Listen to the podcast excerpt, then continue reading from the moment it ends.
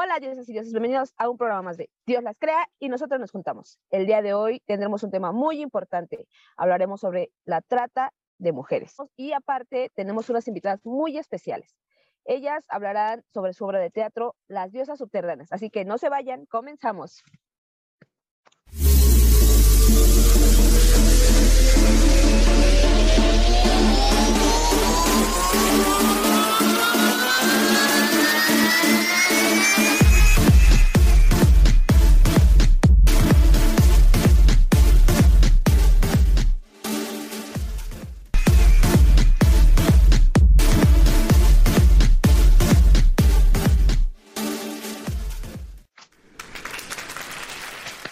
Bravo, qué ritmazo traemos hoy en este programa. Aparte de que tenemos unas súper invitadas, tenemos aquí a Rocío Carrillo, que es directora de Organización Secreta Teatro, y a Beatriz Cabrera, que es actriz de la obra Las Diosas Subterráneas. Y ellas nos van a presentar este tema que está de verdad súper, súper interesante. Es muy importante que analicemos como sociedad. Es el tema, como ya mencionó Su, la trata de mujeres es la desaparición de mujeres, el secuestro de mujeres y hacia dónde lleva todo eso. Esto ellos, ellas lo manejan a través de la obra Las diosas subterráneas o nos lo transmiten a través de esta obra, pero de una forma poco coloquial, de una forma totalmente diferente. Rocío, si no me equivoco, tú eres creadora de esta obra, ¿cierto? Eh, yo soy, bueno, yo genero la idea original y soy la directora, pero el trabajo es una creación colectiva de la compañía Organización Secreta Teatro. Ok, pues bienvenidas a este programa. Muchísimas gracias por estar aquí con nosotras. Quiero decirles que yo sí fui a ver la obra y, y, me traumé. me traumé porque además yo me esperaba una obra normal, una obra tradicional, y lo que vi no fue nada tradicional. Me pegó, o sea, me acuerdo y se me hace el, nudo aquí en la garganta, me transmitieron mucho las caras, los gestos, los gritos, la forma en, lo que en la que la manejan, de verdad me parece extraordinaria. Quiero felicitarlas porque hicieron algo que, que yo considero que no es definitivamente una obra de teatro, es una obra de arte. A mí, en lo particular, me dejó con el ojo entre húmedo y cuadrado. Me gustaría que nos contaran un poquito de qué va la obra, eh, eh, cómo fue que nació retomar o tomar el mito de Perséfone para hacer esta, esta obra y llevarla a la actualidad. Bueno, nosotros tenemos ya largo rato trabajando a través del mito, el mito como una poética escénica. hemos trabajado varios mitos, y también hemos trabajado con elementos míticos que vienen del mundo prehispánico, aunque eh, principalmente pues han sido mitos eh, grecolatinos, ¿no? El mito como una narrativa que contiene pues historias, símbolos que nos siguen hablando desde la antigüedad todavía a las personas que vivimos ahora en el mundo contemporáneo, ¿no? Que transmiten tal vez no siempre ideas como como claras, ¿no? Pero eh, quizás sí emociones y eh, formas de ver la vida, de sentir la vida, que a veces están impresas como en la corporalidad o en el movimiento o en esa conjunción de disciplinas que, que exploramos en escena, ¿no? Porque es un trabajo interdisciplinario, ya tiene años que la, la manera de narrar es interdisciplinaria, ¿no? Esta, esta conjunción entre la escena, en donde están trabajando actores y actrices que tienen eh, esencialmente una expresividad a través del cuerpo, del gesto, de las emociones y de la palabra, no siempre hablada, generalmente no, pero sí a través de las voces que, que, expresan, que cantan, que susurran, etcétera, ¿no? La música en vivo, eh, el videoarte y pues los elementos propios de lo escénico, ¿no? El diseño de vestuarios, de escenografía. En este caso, nosotros trabajamos mucho máscaras en las diosas subterráneas, ¿no?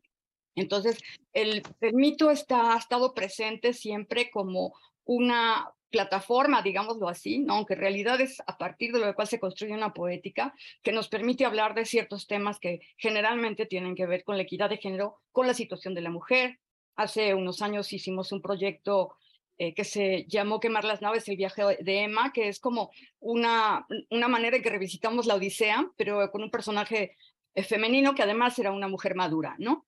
Que va haciendo este camino iniciático y se va encontrando con algunos de los personajes de la Odisea que aquí están replanteados, cómo son estos personajes enfrentándose a lo femenino, por ejemplo, ¿no? O el mito de Psique y Eros, ¿no? No sé qué fue primero, la verdad, yo no me acuerdo bien si el mito de Meter y Perséfone o el tema de las mujeres desaparecidas por la trata sexual, ¿no? Pero de alguna manera llegan juntos, se tejen, se construyen de la mano, ¿no? Y así fue como sucedió. Ya tenemos, ya ahorita estamos cumpliendo tres años de haber empezado este proyecto y que se vio interrumpido, ¿no? Por la pandemia. Entonces, ha sido una larga, un largo trabajo porque hay una investigación, hay un trabajo de laboratorio eh, en el que entramos, ¿no? Que vamos, por un lado, es, eh, son lecturas constantes, dibujos, eh, mucho, mucho diálogo entre, entre todo el grupo sobre las variantes del mito, sobre aquello que nos va resonando más. Trabajamos mucho así, de una manera muy intuitiva, ¿no? Porque a mí me, parece que lo que buscamos comunicar es como aquello que quizás no se nombra, ¿no? Pero que compartimos. Que existe. Que existe. Y por otro lado estaba lo que sí se nombra, ¿no? Que es esta realidad eh, desgraciadamente tan tangible y contable y demás de las desaparecidas, ¿no? Sí, muy bien. Beatriz, ¿nos puedes contar un poquito de tu personaje? Puedo empezar con Perséfone, ¿no? Precisamente. Que, híjole, pues es como la esperanza, ¿no? Bueno, también el personaje de Luz García, que es este personaje que pertenece como a la, no al mundo mítico, ¿no? Sino a la realidad, que es cuando se entrelazan estos dos personajes, ¿no? También dos mujeres jóvenes, eh, raptadas, ¿no? Entonces, pues para mí significan eso, pues la, la esperanza, esa estadística que a comparación de las personas desaparecidas y las mujeres no recuperadas es mínima.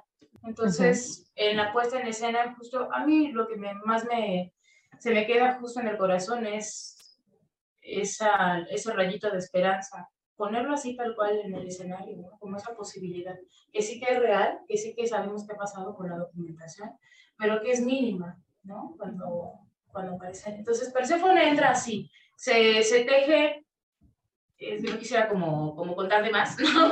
Pero tú porque ya la tienes, ya fuiste a verla, pero quisiera como contar de más, pero sí es, es este personaje que pertenece a este universo, ¿no? De, mitológico, a este universo eh, no real, pero que tiene que ver o que nutre la lucha y la búsqueda de una madre que es Demeter y que es el punto de encuentro con una madre que sí está en esta realidad que también busca a su hija. Entonces, pues con respecto a otros personajes que también interpreto, pues una de ellos es Circe, que es como estos invitadas, una de estas brujas diosas invitadas a esta puesta en escena que tiene sus apariciones en otras puestas en escena también con Rocío, son invitadas, ¿no? Especiales que tienen sus apariciones y no fue la excepción en este caso de esta, esta sanadora, que es quien justo le da un halo de, de, fortaleza, ¿no? de empuje, de sanación al personaje de Demeter para que pueda seguir en la búsqueda. ¿no? Entonces son estas presencias que sí, que sí, que lo, pensándolo como de manera paralela a lo que genera en los círculos de mujeres o los círculos de, de amigas, de hermanas, de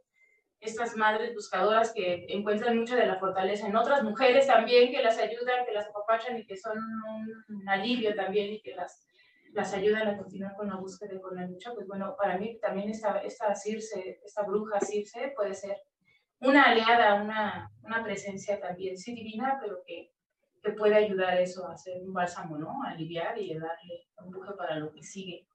Y bueno, ya hay otras, otras, pues sí, transformaciones que más bien son como personajes que, complejos que, que son, que se nutren de, de de las brujas, de, de mujeres jóvenes, ¿no? Que, que, también tienen su aparición allá en la obra, que no, propiamente no les puedo poner como un, un, nombre, es personaje, nosotros las nombramos como vacantes, ¿no? Que son también quienes acompañan en el mito griego, eh, la presencia divina de Dionisos, entonces, bueno, pero que también son brujas, ¿no? Entonces también aparecen ahí, tienen su presencia.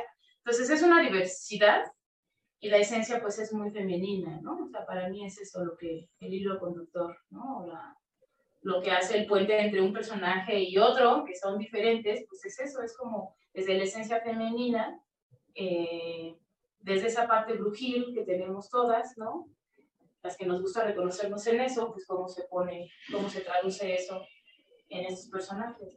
Sabes que acabas de decir algo que, que me brincó mencionabas como el hilo conductor la energía femenina, pero la verdad es que a mí me pareció una obra un tanto equilibrada, porque si bien el tema en sí habla de mujeres, habla de un problema mayormente femenino, eh, tampoco quiero contarla mucho, pero, pero sí, sí pude notar o sí me transmitieron el papel del hombre, el lo que hacen, lo que piensan, porque tampoco es el malo malote de la historia. O sea, sí hay malos malotes, pero también está la otra parte.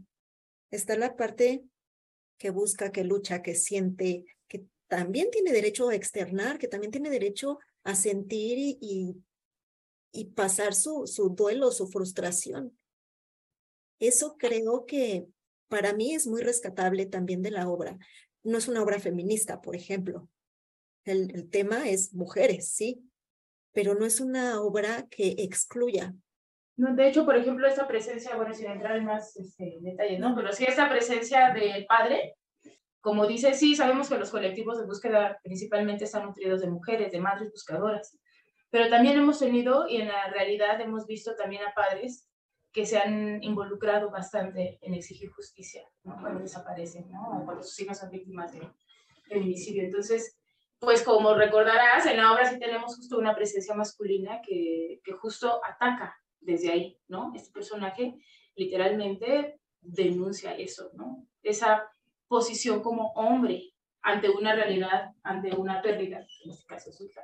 Luego, por otro lado, tenemos eso que dices de que está muy equilibrado, que también tiene que ver con la riqueza de los compañeros que conforman la compañía, que son compañeros que tienen una dimensión este, pues muy rica, emocional, ¿no? Expresividad, y que además están muy abiertos siempre y que se han tocado mucho, que trabajan mucho con su esencia femenina también, ¿no? Entonces, creo que también tiene que ver esto que mencionas con respecto a, cómo lo ves equilibrado, pues sí es cierto, o sea, de entrada tenemos a un compañero que está representando a un dios dual, ¿no? Que trabaja con esa energía femenina, masculina y que construyó ese personaje desde ahí, desde su esencia misma eso, pues femenina y masculina, ¿no? Como él se lo conoce, ella lo conoce. Entonces, pues sí, es muy, como dice, sí es muy equilibrado, es muy rico.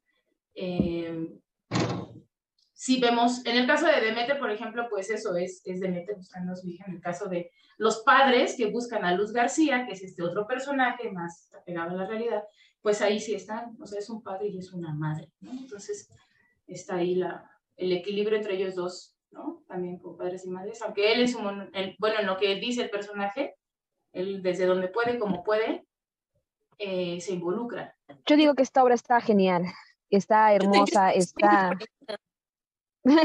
habla, Barbie, habla.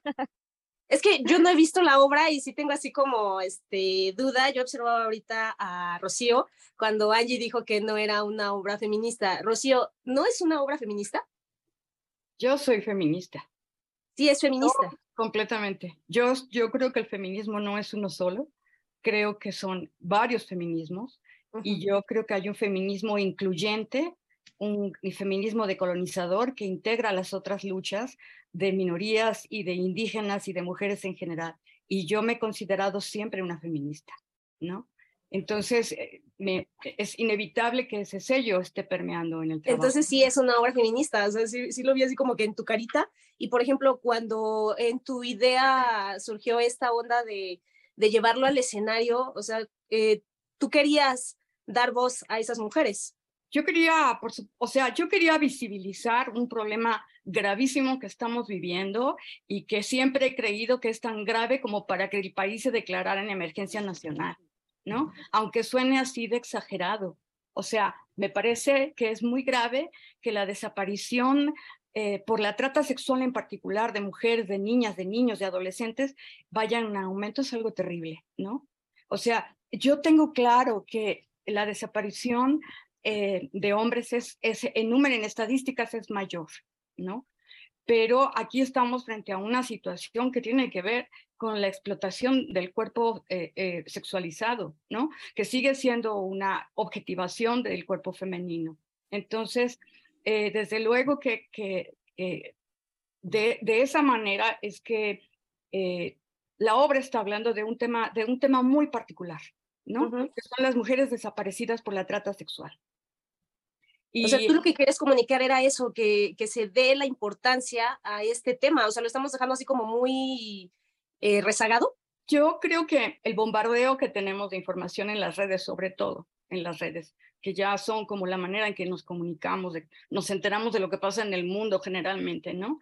Eh, tiene, es ambivalente, ¿no? Aunque lamentablemente también nos hace pasar de largo la información y y, se, y, y, ir generando una indiferencia cada vez mayor, porque esto me distancio, ¿no? Son tantas las fichas de repente de desaparecidas que me distancio, ¿no? Aunque eso se traduzca en no voy a ir a movilizarme para ir a la marcha mañana, por ejemplo, ¿no? O sea, pongo un ejemplo, y sumarme a alguno de los colectivas que están, eh, eh, que, que, están llevando padres y madres de, de, las colectivas buscadoras a la cabeza, ¿no? Uh -huh. Pero vivo con miedo todo el tiempo. Y un miedo pavoroso de que si tengo hijas adolescentes o jovencitas o niñas, salgan a la calle. ¿No? O sea, sí permea, permea a través de un miedo paralizante. Y lo que, lo que para nosotros era importante era visibilizar, ¿no? O sea, decir, sí está pasando y sí podemos hacer algo. O sea, eh, eh, concientizar. Sí, sí, concientizar, sensibilizar a espectadoras y espectadores, porque estamos hablando de una relación madre e hija que es arquetípica, ¿no? O sea, el mito habla, el mito es un mito muy, muy antiguo, es un mito anterior a la Ilíada y a la Odisea, el mito de Deméter y Perséfone, ¿no? Esta madre, esta diosa, que es una diosa del mundo agrícola, cuya hija es raptada por Hades, el dios del inframundo, ¿no? Tiene una particularidad, o sea, o, o, varias, ¿no? Es una madre desolada, durante nueve días busca a su hija y envejece, ¿no? La gran diosa se convierte en una anciana decrépita, consumida por el dolor, porque además no sabe nada, hasta que finalmente eh, se entera por otra diosa, Hécate, que también está en la obra, que su hija ha sido raptada. Y entonces pues recibe del dios del Olimpo, ¿no? Todo lo podemos llenar de simbolismos, regalos y muchos intentos de convencerla, pues de que ella la deje, de que va a estar bien así, ¿no? ¿Para qué la sigues buscando? ¿No suena? Es así como, ¿no suena eso? Porque bueno. él no hace nada al principio. Ella le va a pedir ayuda, ¿no? Y él no hace nada. Él no hace nada, uh -huh. la, la, le da regalos, la trata de convencer, ¿no? Y entonces ella, siendo una diosa tan poderosa como la diosa de la agricultura, dice, pues no habrá más granos en la tierra hasta que mi hija sea de vuelta. Y entonces la humanidad va a perecer y, y, ustedes, dioses del Olimpo, no tendrán más ofrendas que recibir, ¿no? Y habla, entonces habla de una, el mito habla de una madre despojada y de una hija recuperada. Entonces también era algo de lo que queríamos hablar, pero no como en esta cosa, no como en un intento de, de de simplemente dar una opción esperanzadora, ¿no? O sea, no, no es así. O sea, sí, la obra plantea eso, sí, es, es posible porque hay una unión comunitaria de mujeres y de hombres involucrados en que esa situación termine. O sea, o sea ese, es la, ese, es el trasfondo de la obra, el que podamos transmitir que juntas o eh, con nuestros recursos podemos cambiar toda esa situación juntes como sociedad, diría yo. Ok. ¿No? Oye, oye, Rocío, y por ejemplo, a lo largo de todo esto, o sea, dices que ya llevas rato con, las, con la obra. ¿Cuáles han sido tus mayores obstáculos a alcanzar ese objetivo que tú quieres? Pues hemos pasado varios obstáculos. Me imagino. ¿No? Pero el más, así Eh, que, híjole, si yo pudiera quitar esto, o sea, algo que tú sientas que, que está frenando eh, eso que tú quieres transmitir, algo que, que me imagino que has impactado, porque Angie viene impactadísima. Yo leí este, un post que ella publicó y de verdad me quedé así de, wow, ¿no? O sea, de estar muy cool, ¿no? O sea, de estar muy fuerte Te diría que la pandemia, la pandemia. pero sin embargo es, es paradójico porque eh, la obra tuvo, se enfrentó a diferentes oportunidades y finalmente la que tenemos ahorita, donde estamos ahorita, en las condiciones en las que estamos, fue la mejor que pudo encontrar, ¿no? es Claro, decir, y- estar en, el, en, el- en la sala Villaurrutia, en el Centro Cultural del Bosque, habiendo sido seleccionados en la convocatoria con mejores condiciones de trabajo que las otras que pudiéramos haber encontrado. Y por otro lado, bueno, pues tuvo un primer puerto. La obra se hizo, eh, se llevó a cabo una versión digital, hicimos un video en 2020 y que, que coprodujo Teatro UNAM y se súper transmitió por todo, o sea, tuvo más de 3.000 retransmisiones, se escribieron dos ponencias sobre, el, sobre ese video de dos investigadoras de diferentes lugares, entonces le generó también una expectativa que ha sido como parte del, del, del público que se está acercando ahora, ¿no? Entonces, eh, sí ha habido, eh, sí hemos enfrentado muchas, muchas cosas, ¿no? Pero finalmente como que como que eso también favoreció la madurez, la síntesis que tiene ahora la obra. Sí, pues es que eh, ahorita me quedé pensando de dónde veníamos, ¿no? Que ha sido un trayecto bastante largo y que empezó, pues no pensaba, no, este, no lo pensamos para que se convirtiera primero en un, en un video. Nosotras queríamos estrenar, eh, íbamos con todo y de pronto se apareció la pandemia, pero cuando se apareció la pandemia ya íbamos trabajando bastante tiempo. Entonces, este, las ganas y el fuego interior hicieron Ahí que se, tradu- que se tradujera en un video primero y después ese mismo fuego hizo que se, que se llevara a la escena, ¿no? O sea, era el- continúa así. Porque no era suficiente, lo platicábamos como muy al inicio del proceso del trabajo de mesa, ¿no? O sea, decíamos, el contexto que estamos viviendo como mujeres en este país nos demanda que como artistas hagamos algo, ¿no? Entonces, nosotras así bien entradas en los ensayos, ensayamos tardes noches como podíamos acomodando y todo, y de pronto, pues tras la pandemia, ¿no? Dijimos, ¿y ahora qué? No podemos parar. Y pues sí, esta necesidad que, nos, que el contexto mismo nos demandaba como mujeres y como creadoras, nos llevó hasta por Zoom ensayar, hasta A Zoom revolucionarse. Sí, de verdad, porque mm, el laboratorio como que se mudó también a la virtualidad, ¿no, Ro? O sea, llevamos ensayos, la búsqueda del laboratorio que hace rato mencionaba eh, Rocío, que es lo que me parece que sostiene este tipo de puestas en escena, ¿no? Y que hace que, que, que la combinación de elementos eh, lleguen y toquen esas fibras, porque estamos jugando con un montón de elementos. Además, sí, de, de, de, lo, de la premisa que partimos, que es como, por así decirlo, el mito, toda la, todos los elementos que confluyen, todas las disciplinas que, que se transforman, que se tocan entre sí para que puedan ustedes ver lo que ven en el escenario, pues básicamente se cocinan en el laboratorio, ¿no? Entonces, cuando pasó lo de la pandemia y demás, ese laboratorio lo tuvimos que llevar también a la virtualidad.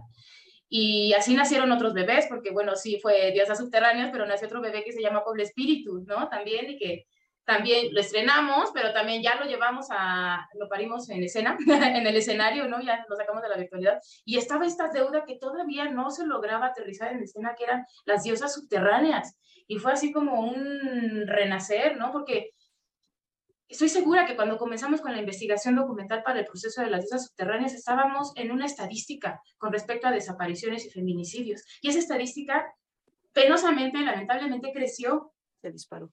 se disparó. O sea, recuerdo que cuando empezamos a documentarnos y demás, era en promedio, si me, equivoco, me corrigieron, pero siete mujeres, ¿no? Al día. Y esa estadística, pues la que ya conocemos hoy en día, ¿no? De más, incluso más de nueve, diez mujeres al día. Entonces dijimos, esto no para, así como no, no dejan de habitarnos estas ganas y este fuego interno de, de aterrizarlo en escena, de seguir hablando de esto, más porque vimos el impacto que tuvo en los conversatorios cuando se hizo con la coproducción con la UNAM, en los conversatorios era revelador también, ¿no? Cómo tocaba a hombres, mujeres, este, y pues hacía que se siguiera alimentando el fuego, ¿no? Y ha sido eh, también el gran misterio del teatro, el gran misterio de, de, la, de la escena, mm, pues ha hecho que ese fuego se traduzca y se mantenga tan vivo, ¿no? Hasta ahora. Eh, por algo es, por eso lo menciono como el gran misterio, ¿no? No sé si es por el tema que estamos tocando, si es por las fibras que se nos mueven a nosotras en la compañía, que, que sigue tan vivo ese fuego, pese a la pandemia, pese a un video, pese a dos montajes, ¿no? Uno en video y otro en escena, este fuego, esta necesidad de seguir hablando de esto, de ponerlo sobre el escenario, eh, no para. Y, de seguir visibilizando, como decía Rocío. Y de, no, ahorita que dijiste, de no parar, sí, pues en realidad ustedes no pararon, no dejaron que el fuego se apagara durante la pandemia, porque como muchos hicieron o hicimos, pudieron haber dicho, está la pandemia, vamos a esperar a que se pase y no hacemos nada. Pero lo llevaron a lo digital y les funcionó tanto justamente porque el tema es muy fuerte. Fíjate que cuando estábamos como en ese trayecto, justo este, viendo como desde, desde perspectiva de derechos humanos y violencia, cómo se había disparado la violencia este, intrafamiliar con la pandemia. A mí era algo que también eh, me seguía alimentando como ese fuego del que hablaba, ¿no? Como de, no para, no para y se está agudizando con la pandemia la violencia también, ¿no? De género hacia las mujeres. Entonces, eh, pues no, es como un monstruo que sigue abriendo cada vez más y más y más la boca y nos sigue tragando, nos intenta tragar a todas, ¿no? Y las que no, pues nos seguimos resistiendo y le seguimos escupiendo, ¿no? A ese monstruo y seguimos poniendo en escena, pues lo que tú ya viste, lo que espero que ustedes también puedan ver, ¿verdad? Y todos los que vayan a ver su programa. Eh, no es casualidad tampoco que la idea original y la dirección pues estén eh, a cargo de, de Rocío Carrillo, una mujer, ¿no? Que siente todo, como lo dijo hace rato, como lo mencionaste, ¿no? Creo que eh, eres transparente en este miedo que nos sigue generando, que te sigue generando a ti, que nos sigue generando a muchas mujeres también. No es casualidad y hay mucha resonancia con Demeter, ¿no? Que también, sí, está la, está la, la pareja de los padres, ¿no? Hombre-mujer, pero está esta mujer, esta diosa Demeter que que pues va y sola enfrenta y grita y se le pone al más, al máximo, ¿no? Al más de los más, al máximo, pues podríamos decirlo así, representante, ¿no? Del patriarcado. Si nos metemos en ese, en entenderlo como desde ese paralelismo, ¿no? Es una, gran representación de ese, el, el big, big, big padre, el hijo, el, quizás el máximo hijo sano del patriarcado que es este Dios.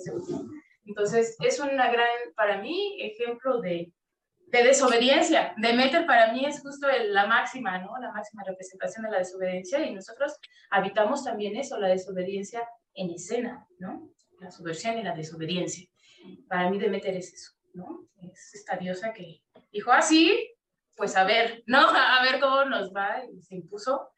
Eh, hasta que apareció su hija. ¿no? Bueno, en el, en el mito no, con sus, con sus matices, ¿no? Pero, pero lo logró, apareció, ¿no? De manera este, parcial está de meter eh, Perséfone con ella, ¿no? La gran parte del año. Entonces, pues bueno, para mí sigue siendo em, conmovedor escuchar en cada función de las que llevamos ahorita, que son ocho, eh, es, sigue siendo bastante revelador y conmovedor la reacción del público ante este tema que podríamos pensar que está tan manoseado, tan dicho, tan visibilizado y no, ¿no? Porque si una cosa es como lo que nos decían algunos espectadores, esta escena me lleva como a la nota periodística y me aterriza ahí, ¿no? Sí, pero no es una nota periodística. Estás en el escenario y estás viendo literalmente eh, el sudor de los actores, de las actrices, estás escuchando un grito, estás escuchando un jadeo, estás escuchando un lamento.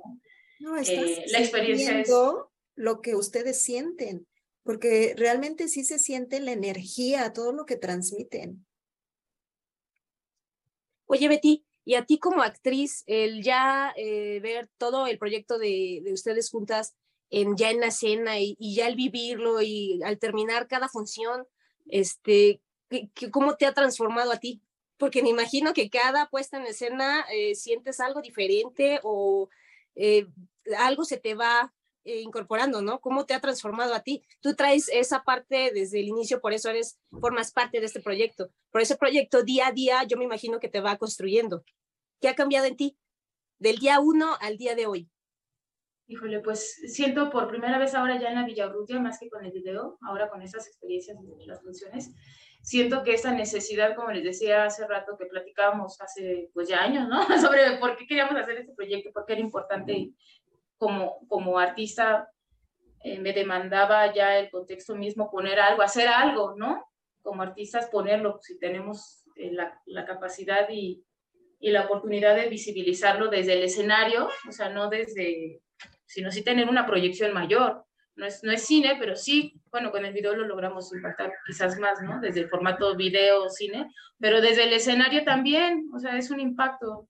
Eh, así sea un teatro de 200, 100 espectadores, pues si van 50, son las mismas 50 eh, personas a las que impactas, ¿no? Y las que se llevan esa sensación. Entonces, para mí, eh, hoy en día, es, con estas funciones en la sala Urrutia del Centro Cultural del Bosque, que es en donde estamos, por fin siento que se está logrando, que se está materializando ese deseo de visibilizar y de, de hacer algo al respecto, porque como artistas tenemos esas herramientas para ponerlo, ¿no? Para visibilizarlo y creo que es por primera vez en tantos años desde que comenzamos el proyecto que empiezo a sentir que ya ya estamos logrando, ya estoy logrando transmitir eso, que ya estoy logrando aterrizar esa necesidad o compartir, ¿no? Visibilizar lo que estamos denunciando. También es eso, ¿no? También hay una parte de, pues sí, de denuncia. Entonces, pues eso, me quedo con eso. Eh, me, me,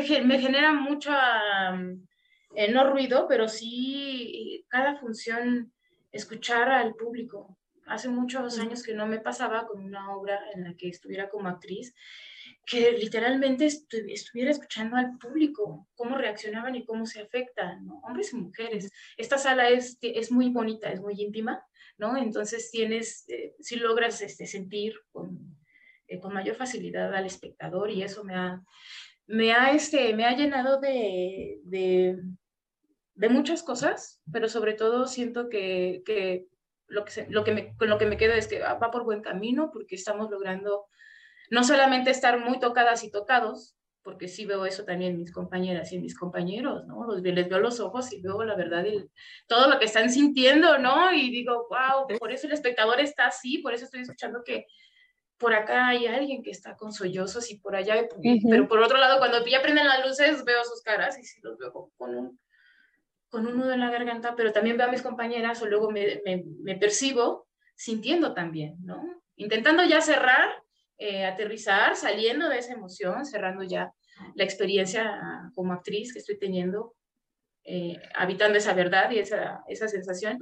Pero pues sí veo al espectador y digo, sí está, estamos logrando, ¿no? Eh, transmitir esta necesidad que teníamos de visibilizar esta violencia, ¿no? Entonces, eso ha sido lo más rico hasta ahorita, ¿no? También. ¿Qué te ha dejado la obra? Sí, bueno, y luego leer lo que nos dejan también, ¿no? Los comentarios que nos hacen, ¿no? Las notas de prensa. Y, pues sí, es bastante revelador y me hace pensar que va por buen camino, o sea, que estamos logrando impactar, ¿no? Y sí, ¿no? Yo creo que esas, como dices tú, 100, 50, 20, 10 personas, las que sean, ya se van con el mensaje. Y así como Angie vino a transmitirlo y, generó expectativa, y generó interés, pues así poco a poco se va a ir propagando tal vez, ¿no? Sí, esperemos que sí, y que quienes tuvieron la experiencia de la versión digital, pues este sea como la, el complemento, ¿no? O la, como una deuda pendiente que teníamos que, que complemente esa experiencia, ¿no? Digital, que pues sí, que fue otro momento, fue otro proceso, y que Rocío logró, yo creo que no solo madurar, sino cocinar así de otra manera, de manera muchísimo más compleja ahora con la versión escénica, ¿no? Lo que ya se venía sintiendo y cocinando en la versión digital. Oye, Rocío, tú vas a estar súper feliz, ¿no? Porque si con la versión digital la gente estuvo feliz, ahora que vean la, la parte en escena, todo, toda esa explosión de emociones, no, bueno, los vas a cautivar. Pues, eh, o sea, sí, por supuesto, por supuesto que estamos eh, es, así con una, es una bendición poder, poder tocar eh, el puerto que es para nosotros un escenario, ¿no? Ha sido como un viaje largo. Hoy estamos cumpliendo justamente tres años de una transmisión que hicimos como compañía en el canal de la compañía de YouTube. Hicimos una transmisión del video de las diosas subterráneas abierto por el eh, Día Internacional de la Mujer hace tres años, así abierto a todo, a quien quisiera entrar y ver el video y platicar con nosotros, sí fue una experiencia muy, muy, muy bonita, la verdad, sí. Eh, entró muchísima gente y pudimos conversar con, con todas esas personas después de que, de que vieron el video, ¿no? E, eso era algo padre que, que, que, obtuvimos con las transmisiones. Yo, bueno, yo procuré que fueran, eh, que se dieran estos conversatorios posteriores, ¿no? Y ahí estuvimos toda la compañía platicando con la gente que, que veía, que había visto y, y pues era, era muy, eh, pues era una, una retroalimentación muy importante. Yo creo que también, también eso, eso tuvo peso en lo que, en lo que vino después, ¿no? En esta, en esta versión que ya es la, la versión para en la puesta en escena y cómo, pues cómo se va transformando. Eh, es como, a mí es un proceso que siempre me, me sorprende mucho porque, porque hasta cierto punto yo siento que, que, permito que evolucione, que evolucione el mito, que evolucione los contenidos que están en el mito, o sea, eh, cómo se va acomodando material que estaba en la investigación y que, y que parecía estar como inconexo y como disperso, y de repente se encuentran, sí se encuentran estas, estos colectivos de mujeres que han sido en, su, en el momento histórico que vivieron perseguidos, ¿no? Por la subversión. Y, y en la obra, pues así están las vacantes, ¿no? Las, estas, estas mujeres y también hombres que eran seguidores del dios Dionisos, ¿no? que era este dios que se, bueno, se, ha, se ha eh, trivializado y limitado a entenderlo como Baco el borracho, ¿no? Pero que era mucho más, ¿no? Era, era, se representaba muchas más cosas. Bueno, para nosotros, pues es el origen del teatro asociado a Dionisos, ¿no? Pero también era un dios de las mujeres en la antigua Grecia, ¿no? Era su culto, llamaba a mujeres de, de, los poblados que estaban alrededor y, y, eran mujeres, madres, esposas, porque la Grecia de ese tiempo eh, no era para nada una sociedad igualitaria, era bastante patriarcal, ¿no? Pero cuando llegaba el culto de Dionisos a los montes, las mujeres se iban, se iban y, y un poco de ay del marido que no aceptara porque se conocía como un dios vengativo, ¿no? Entonces esto fue tomando un cariz político y en Roma fueron perseguidas, ¿no? Porque claro, el movimiento de mujeres, este movimiento de mujeres que también estaban, que se reunían también en contra del imperio romano por la pérdida de los hijos que iban a la guerra, ¿no? Ya en unas estadísticas en las que no había más hombres, ¿no? En la ciudad, pues entonces las vacantes sirvieron también como como estas cabezas de la revuelta y por eso son perseguidas políticamente por el Estado romano, ¿no? Como después lo van a hacer las brujas de los siglos XVI y XVII y la quema de brujas, ¿no? Que siempre me ha parecido que la versión de Silvia Federici es una de las más profundas e interesantes, ¿no? Al hablar de estas mujeres que también estaban, este, estaban asociadas a la revuelta, ¿no? Que, se oponían al acercamiento de las tierras comunales y en realidad por eso fueron perseguidas, ¿no? En fin, creo que la obra también quiere hablar de esta colectividad, de esta desobediencia que mencionaba Betty, que está expresada no solo, o que por lo menos es lo que nosotros hemos querido, no solo a través de estos personajes desobedientes, ¿no? Sino a través de estas colectividades desobedientes. ¿No? Cómo han sido las brujas, cómo fueron estas vacantes y cómo son las colectivas actualmente de padres y madres de buscadoras de desaparecidas y desaparecidos que desobedecen la autoridad, ¿no? Y se lanzan a las cosas, porque si no, no hay respuestas, ¿no? Así es. Y a las investigaciones y en fin, ¿no? O sea, creo que es, habla, claro que también busca hablar de esta de esta solidaridad. Eh, es, quizás ahí sí en un territorio muy femenino, ¿no? De estas, de estas mujeres que, que dicen en algún momento, en la única, la única escena dialogada, ¿no?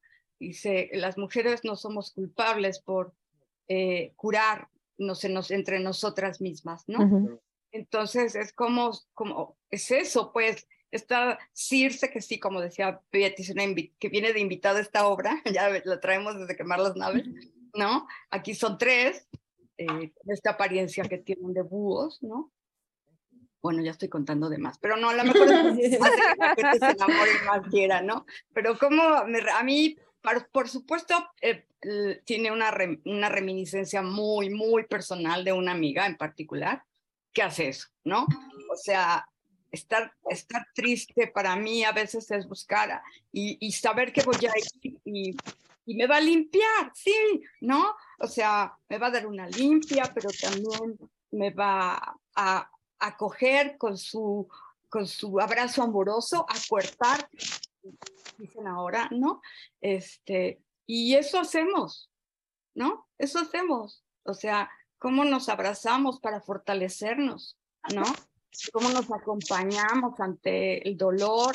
Y pues eso hacen las colectivas. Las colectivas han sido han sido lo que les ha dado fortaleza a sus familias y les sigue dando fortaleza, asesoría, esperanza, etcétera. Eso es. En verdad que esta obra está hermosísima. A mí me pegó mucho, me gustó demasiado. Quiero agradecerles a las dos porque en verdad, mira, verla y que realmente te transmiten tantas cosas como decía Betty. Yo escuché a mucha gente llorar, porque sí, mucha gente estaba llorando, estaba así. Y, no se aguantaban, ¿eh? Porque sí lo oímos. Ahí está Angie, que no me deja mentir, que la gente estaba llorando. Y uno ya no sabía si llorar o... consolarlos. O consolarlos. O sí, porque, porque inclusive hasta las caras que, que ellos como actores y como actrices ponen es de, o sea, sí, sí, sí se siente el momento, sí se ve que lo están viviendo y en verdad, en verdad, en verdad, muchas felicidades porque sí es una obra que sí está pegando mucho, que sí está dando mucho, mucho sabor, mm, sí la vives, la sientes. No es algo que nada más vas y dices, ay, estuvo bien, ahí nos vemos. No, o sea, es una, una obra que sí se siente, sí se, se saborea desde los actores, desde la iluminación, desde los instrumentos que tocan, todo, todo, todo. No es hablada la obra, pero se siente, o sea, la vives sí es algo que yo creo que sí va a seguir pegándoles mucho y a mí sí me gustaría mucho felicitarlas, a ustedes dos y a todos los actores, porque creo que sí va a seguir pegando con todo. Y con esa actitud tan hermosa y tan bonita y tan positiva que tienen, yo creo que mucho más éxito del que tienen ahorita. Muchas gracias. Muchas gracias. Rocío, yo tengo una... Tú dime, dime. Perdón. tengo una pregunta ya, se nos está acabando el tiempo, pero sí, no me quiero quedar con esto. A mí me queda clarísimo que ustedes están logrando concientizar, ¿sí? Que están llegando a la gente moral y emocionalmente. Pero ¿qué pasa con la justicia? ¿Qué pasa con los que tendrían que estar haciendo su chamba y buscando y no dejar, como decían hace rato, ¿no? Son tantas tantas papeletas de desaparecidos que igual ya están ahí almacenadas.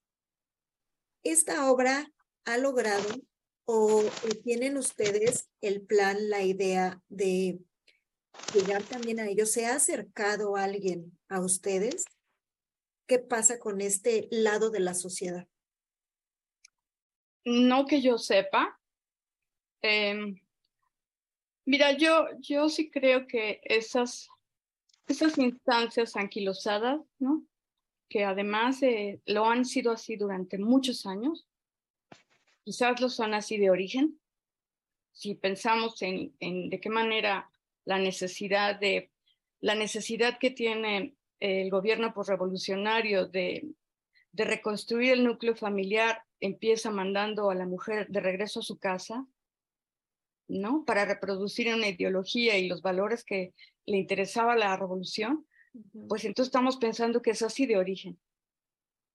Y que de origen ha sido eh, esta eh, eh, falta de sensibilidad, ya no para vernos, o sea, como mujeres con derechos, para vernos como seres humanos de repente, ¿no?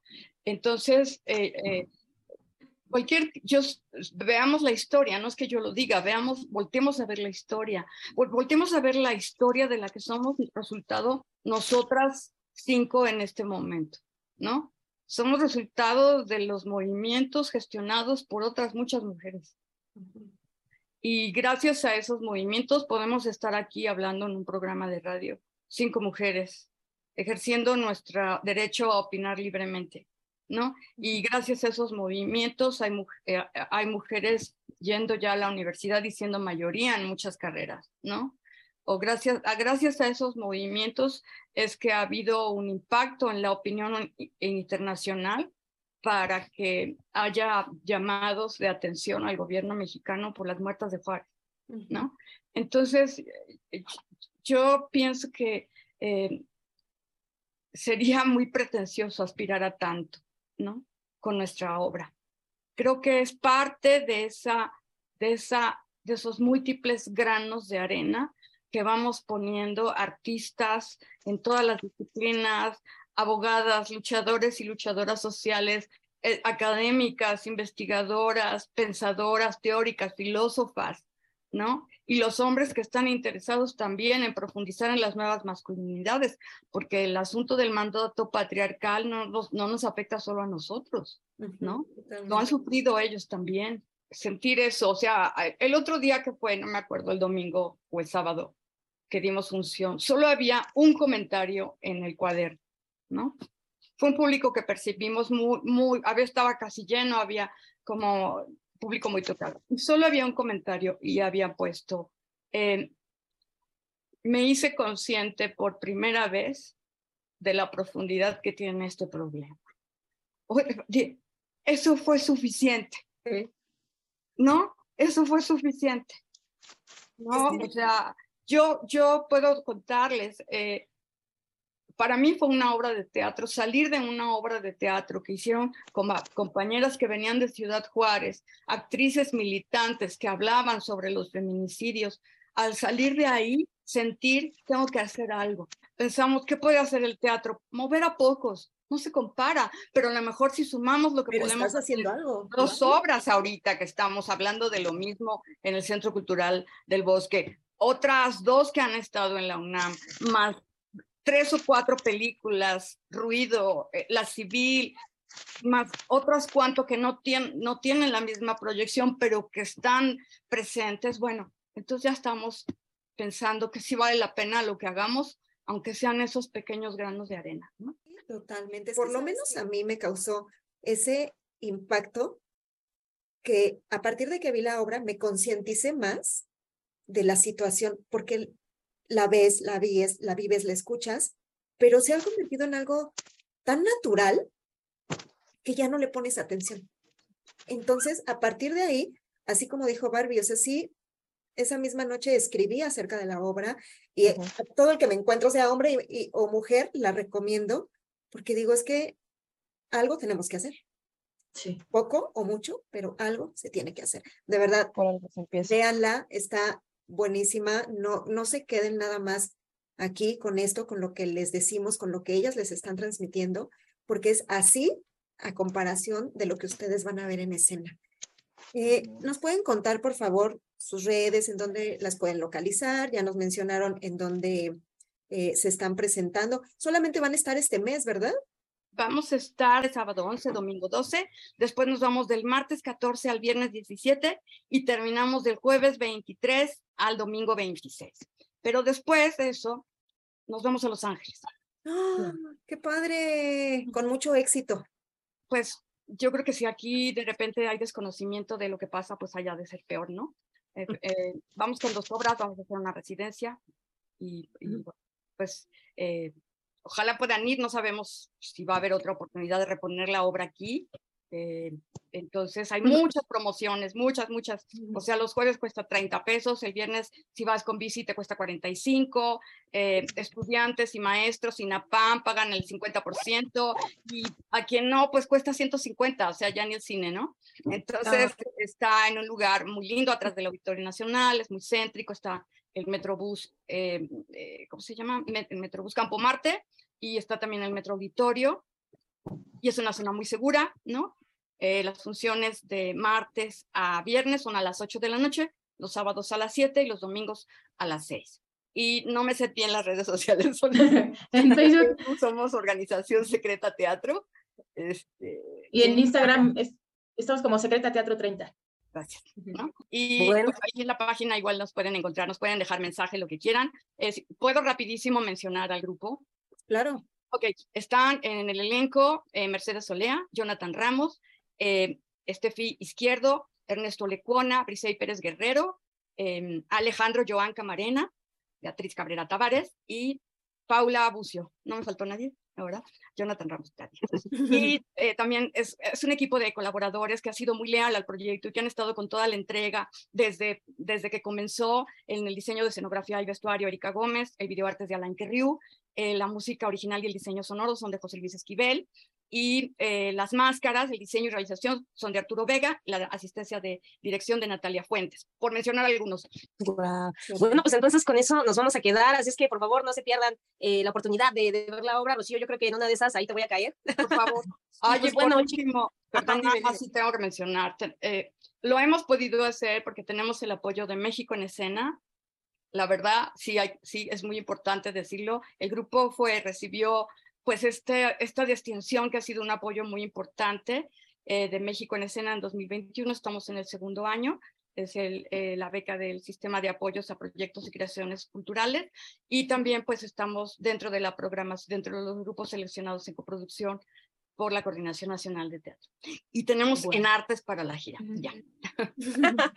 o sea, esto nos habla de, de, la magnitud y la importancia que tiene su compañía. No a cualquier persona se le da ese apoyo. Entonces, pues, pues le hemos qué padre. mucho. Sí, me imagino. Entonces, pues bueno, vamos a seguirlos invitando. Por favor, vayan, vayan a, a ver la obra. Eh, Betty, Chio, gracias, gracias por dedicarnos su tiempo. Eh, nosotros queremos pedirles que nos ayuden a hacer un corazoncito porque sabemos que eh, lo más importante que cada uno de nosotros tenemos es nuestro tiempo y sabemos que ustedes nos los han dedicado en este espacio y sabemos que lo hacen de corazón. Entonces nos ayudan a hacer un corazoncito. Ándale, qué hermoso.